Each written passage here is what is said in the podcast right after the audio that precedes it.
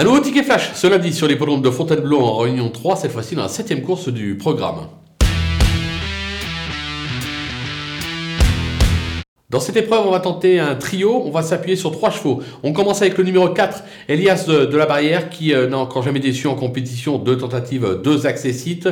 Euh, le cheval est perfectible, je pense qu'il devrait pouvoir jouer la gagne cette fois-ci. Méfiance toutefois avec le numéro 2, il s'en sort, euh, qui vaut beaucoup mieux que sa récente huitième place. Il a prouvé par le passé qu'il avait la pointure d'un tello, c'est l'entraînement Nicole, on le rachète. Et enfin, le numéro 3, Pampacré, c'est l'entraînement d'un chez chez qui n'a encore jamais déçu, deux tentatives, deux accessites à la clé. Je pense qu'on peut tenter le trio des trois.